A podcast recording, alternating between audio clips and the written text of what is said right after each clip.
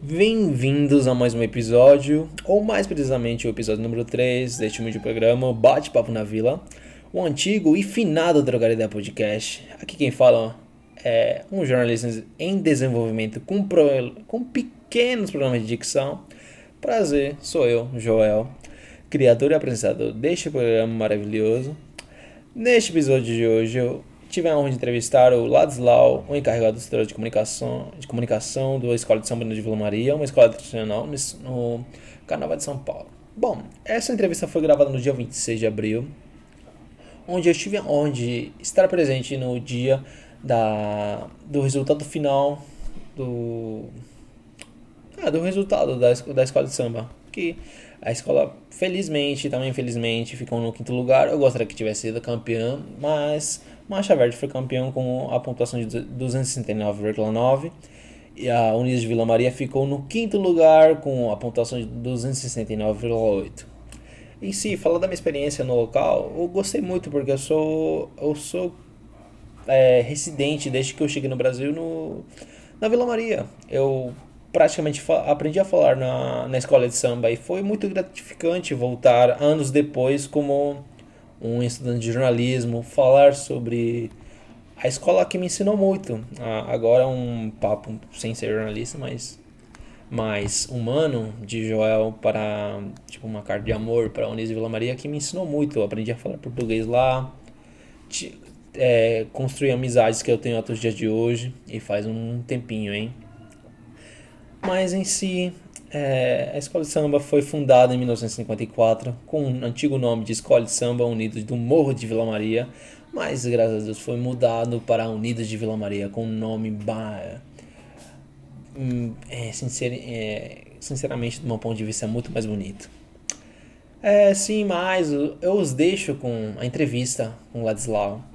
Não se esqueçam que vocês podem escutar este podcast tanto no Google, Google Podcast, tanto no Spotify. Eu consegui, graças ao Anchor, colocar essas duas plataformas mais importantes, ao meu ponto de ver. Bom, é, e como que vocês estão? Tirar um pouquinho da entrevista e falar um pouco com vocês aqui, como que vocês estão, semana de vocês, a vida de vocês. Do meu lado, estamos na luta, estudando, e muito agradecido com o Ladislau e com o Nido de Vila Maria de ter me proporcionado essa entrevista que vocês vão ouvir daqui a pouco. Obrigado e se puderem compartilhar, agradeço de todo o meu coração. Tchau, tchau, beijos, fim com a entrevista e não se esqueçam, não se esqueçam de compartilhar e tchau. Olá, Almeida, sou do Departamento de Comunicação da Unidos de Vila Maria. Vou contar para vocês aí um pouco como é feito o carnaval que a gente leva para a avenida todo ano. É, uma coisa que eu queria te perguntar é como que. Em, em que, que, parte, que, em que período que demora para ser planejado um, um, carnaval, por exemplo? Ah, sei lá, janeiro é o mês da preparação, fevereiro é o mês da, da apuração, por exemplo. Passa por um critério, não sei como que funciona numa escola de carnaval. Bom, na verdade, um carnaval ele é escolhido, ele já começa a ser feito a partir que a partir que termina o carnaval de um ano. Então, por exemplo, termina o carnaval agora 2022, a gente já começa o carnaval 2023. Geralmente o carnavalesco, que é o responsável para elaborar o tema do carnaval, o enredo, ele já tem algumas ideias na cabeça para o próximo ano. Então, terminando o carnaval, ele apresenta para a presidência, para a diretoria, essa ideia. Se for a, aceita, já começamos a trabalhar para o próximo ano. Os temas se conectam, por exemplo, um tema é conectado com o, o, o tema do carnaval anterior, para criar, por exemplo, uma. Porque na música tem, por exemplo, o primeiro clipe que é de uma história, conta uma história, por exemplo, eu tomo como, como referência o do Michael Jackson, que é do, do thriller, que é que dizem que é conectado com o Billie Jean. Não faço ideia, porque eu não, não, não assisti os, os clipes. Mas uma coisa que é muito dita, que me disseram para mim. É, funciona uma coisa parecida nesse tipo? Não, não, não, não necessariamente. Não precisa se conectar. Então, um ano a escola pode falar da história do chocolate, do ano seguinte falar do, do Japão. Então não precisa ter conexão entre, entre os temas. Após essa aprovação do tema, o que, que é feito? Bom, então, aí é, o tema é aprovado, aí o próximo passo é o carnavalesco trazer a sinopse. sinopse. A sinopse é, o, é, o, é a história que vai ser contada na avenida. Então ele, ele, ele vai contar de que forma que ele vai apresentar na avenida é, o seu enredo. Feito isso, ele começa a desenhar as fantasias e as alegorias, que são os carros alegóricos. Ah, então é tudo feito pelo carnavalesco? Porque em um princípio eu pensei, eu sou leigo no tema, eu pensei que essa, essa, esse design de, das fantasias do, e da alegoria era feito, por exemplo, por um profissional, um engenheiro de, sei lá, de alegorias, não sei se tem esse, essa profissão, porque é, acredito que a, a, a, alegoria seja pesada no carro, que tenha, que tenha algum tipo de estrutura é, calculada. Eu não sei se o carnavalesco é dessa área, por isso estou te perguntando. Não, geralmente o carnavalesco ele é formado em artes plásticas ou designer. Essa parte não é ele que faz. Na verdade, o, ele faz os desenhos, os desenhos e a ideia que sai da, da cabeça dele, ele faz os desenhos. A partir do momento que começa a se tirar do papel uma fantasia, tem profissionais que são os aderecistas, pessoal que a gente chama de ateliê, que fazem as fantasias. E os carros alegóricos, também, quando sai do papel, ele começa a ser montado pelo ferreiro, que é a armação, pelo um mecânico que cuida de chassi, depois ele é emadeirado por um marceneiro, depois ele é decorado pelos aderecistas. O carnavalesco, na verdade, ele, ele tem a ideia, faz o desenho, quando sai do papel, outras pessoas são responsáveis para montar, é, montar de fato aquele, aquela estrutura, aquele carro, mas o carnavalesco está sempre ali acompanhando, que é a ideia dele, né? Entendi, entendi. Uma pergunta mais sobre esse mesmo que esse tema. De onde que vem os fundos? Porque como eu vejo, eu, eu, formei parte daqui da Unidos e demanda muito dinheiro, pelo que eu vi, pelo que eu conversei também com os professores daqui. E como que a escola consegue se sustentar? Olha, fora do, fora do, do subsídio do desfile, a escola faz eventos, faz shows, bilheteria de ensaio. Mas, por exemplo, o subsídio do carnaval, ele tem uma parte que é da Prefeitura de São Paulo, né? Que na verdade a gente tem que pensar como investimento, porque o carnaval também tem um retorno, vem turismo. Então a Prefeitura investe um valor, mas também retorna para ela em forma de, de turismo, venda de ingresso, camarote. E também tem um subsídio que é da, da Rede Globo, que ela é a responsável pela transmissão, é a, é a detentora de direitos. Então ela também vende as cotas de patrocínio para comerciais para o desfile e ela também subsidia a escola. E geralmente pode o que a gente chama de patrocínio. Por exemplo, uh, o tema da Vila Maria vai ser uh, Manaus. Pode ser que o governo, ou, a, ou, no caso a prefeitura de Manaus, ela, ela tem uma forma de investir também, porque vai, né, vai, vai uh, propagandear né, a uhum. cidade, às vezes trazer turismo para a cidade. Então essas são as formas de, de subsídio do, do carnaval. Ah, sim. Após essa aprovação e, a, e, a, e o começo da confecção do, da alegoria como que é feito para ensaiar o tema, por exemplo, as danças? Tem algum padrão de danças, tipo, por exemplo, de um ano para outro, que tem, por exemplo, uma base, como no tango, tem alguns passos é, que, que variam de coreografia a coreografia. Na, na dança de carnaval, tem, tem alguma coisa parecida? Olha, a base para você dançar o, o, o, dançar, vamos dizer assim, no, no, desfile, é você gostar de samba, é você gostar de, de carnaval. Você não precisa sambar, saber sambar, por exemplo, só cantar, evoluir e se divertir na avenida. É, aí como que é feito o ensaio? Depois que. Enquanto o carnavalesco e o barracão, né, que é onde fa fazem as alegorias, vão trabalhando, também a gente passa essa sinopse, essa, esse enredo para os compositores. Qualquer pessoa, não precisa ser um compositor profissional, pode escrever o samba e concorrer na, na, na escola de samba, na Unidos Vila Maria. Ah, então tem um meio com concurso para... Tem um concurso para escolher qual é o samba que vai para a avenida. Ah, porque eu pensei que o trabalho do carnavalesco era, a, era feito pelo... O, o, o tema era feito pelo, carna, pelo carnavalesco. Não, não é assim que funciona? Não, não, não, porque o carnavalesco, assim, ele é um artista, mas ele não tem um é, né, vamos dizer que ele não tem um, um conhecimento de, de, fazer uma melodia, de fazer uma letra. Ele pode ser um dos responsáveis de escolher no dia da final de samba qual samba vai para a avenida. Mas quem faz são os compositores, que na verdade pode ser qualquer pessoa, pode compor um samba e concorrer na escola. O samba tem que estar tá, é, tem que ter uma melodia legal, uma letra, tem que estar tá dentro do tema. E aí todo final de semana é, tem as eliminatórias.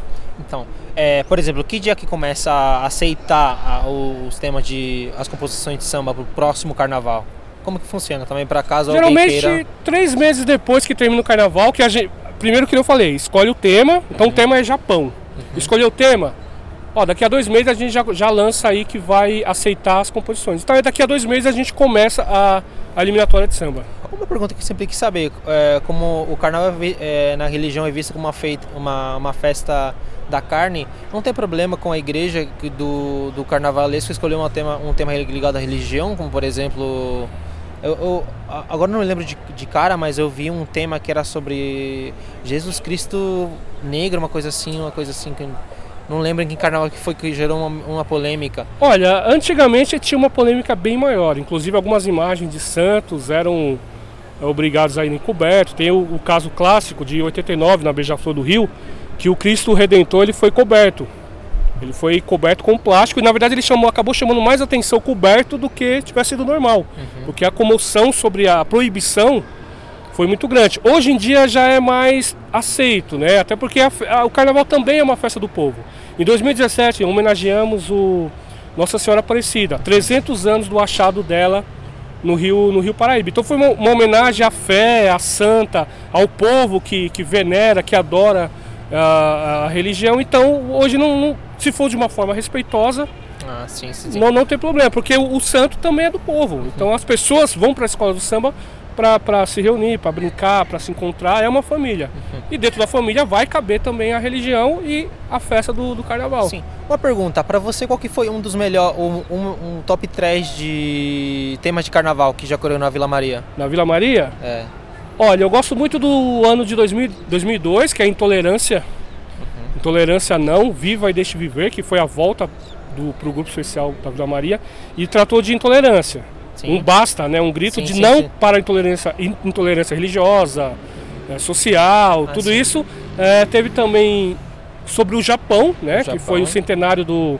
Em 2008, do centenário da, do, da migração, da migração japonesa. japonesa, que foi um desfile grandioso, assim, que foi muito bom pra gente. E o desfile de o próprio desfile de Nossa Senhora, que também foi um desfile que, que marcou pela, pela forma que o enredo foi tratado. Então acho que 2002, 2008 e 2017 foram os top 3 para mim. Uma pergunta para você. Uma, o que acontece depois que o carnaval acaba? O que, que, acontece com as fantasias? São doadas? São desfeitas para serem utilizados os materiais? São... O que acontece com as fantasias? Com com o carnaval em si da Vila Maria após? O, as fantasias, a gente tem a opção de, por exemplo, reaproveitar materiais, pedraria, né, que são as pedras que uhum. vão na uhum. fantasia, plumas, uhum. é, né, penas, que hoje são artificiais, né, inclusive esse ano nós fomos com penas 100% ecológicas, artificiais, e dá para aproveitar esse material das fantasias e as esculturas, que são aqueles bonecos gigantes sim, dos sim. carros, eles podem ser vendidos para escolas do, do interior, escolas de outros grupos.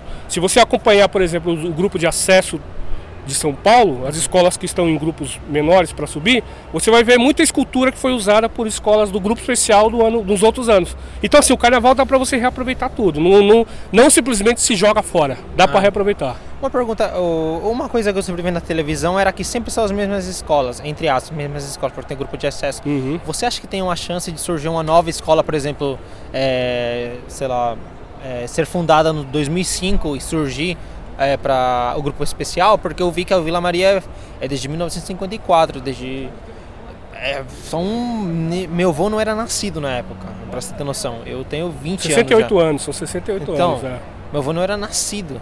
Então, por isso eu, eu, te pergunto, porque eu acredito que uma escola de samba tenha que ter tradição, tenha que ter um tempo. Você acha que um, uma escola de samba recente possa ter essa chance de, de vir para o grupo especial? Ou, ou sempre compara esse, esse como analogia ao futebol? Não sei se você acompanha a Premier League do Leicester City 2015, sim, uma coisa sim. que nunca mais vai acontecer.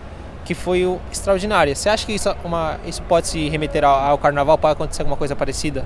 nesses 2023, 2024, nesses anos seguintes? Pode, o carnaval ele é assim, é, é, a gente, lógico, como torcedor a gente sempre quer que nossa escola vença, né? Mas a gente sabe que tem que vai vencer o melhor. Então assim, uma escola se ela surgir independente do ano, bem estruturada, com uma boa base de, de carnavalesco, de, de, harmonia, de cantores, de presidência, diretoria, ela tem chance de sim de de vencer o carnaval. Essas escolas que você diz que vê sempre, na verdade, por que, que elas estão sempre? Porque elas têm uma tradição e a tradição mantém a escola, segura também a escola. Mas nada impede que uma escola que, que foi fundada há pouco tempo ganhe o carnaval. E tem, a gente tem casos disso. Tem, por exemplo, uma escola chamada Império de Casa Verde, foi fundada em 94. O primeiro título dela foi em 2005, 11 anos depois. Uhum. Então foi praticamente assim, em 10 anos ela subiu dos grupos de baixo, foi subindo, subindo e puf, ganhou o carnaval, sem problema algum. O carnaval aceita isso, como foi o caso aí do, do, do time inglês. Uma pergunta agora, deste ano, já que passamos uma pandemia que matou mais de 600 mil, eh, 600 mil eh, habitantes no Brasil, como que foi a dificuldade para criar este carnaval neste ano? 2022, porque é um carnaval atípico que vai ser lembrado por toda a história do, do Brasil em si. Por, por esses, é, vai ser um capítulo diferente, um capítulo à parte na escola da Unida da Vila Maria porque no ano anterior foi cancelado o carnaval. É, foi, foi difícil, dois anos aí, né? Porque, assim, quando terminou o carnaval, a, a pandemia também estava entrando no Brasil, né? Então a gente não tinha muita informação de se ia parar, se não ia parar, enfim. Mas nós continuamos trabalhando, trabalhando normal, como se fosse ter o carnaval em 21. Uhum. Escolhemos o samba, fomos, o carnavalesco desenhou a, a fantasia, as alegorias e fomos trabalhando normal. É, em paralelo, a Vila Maria ajudou também na pandemia, né? Distribuição de cestas, confecção de máscaras, teste de Covid, enfim. E, e foi, foi difícil, mas a gente foi trabalhando, passo a passo. Obrigado, eu agradeço muito pela entrevista com você hoje. É, de verdade, eu te agradeço demais, porque eu sou um jornalista em desenvolvimento e, e para mim esse daqui é muito importante, tá? De verdade, obrigado.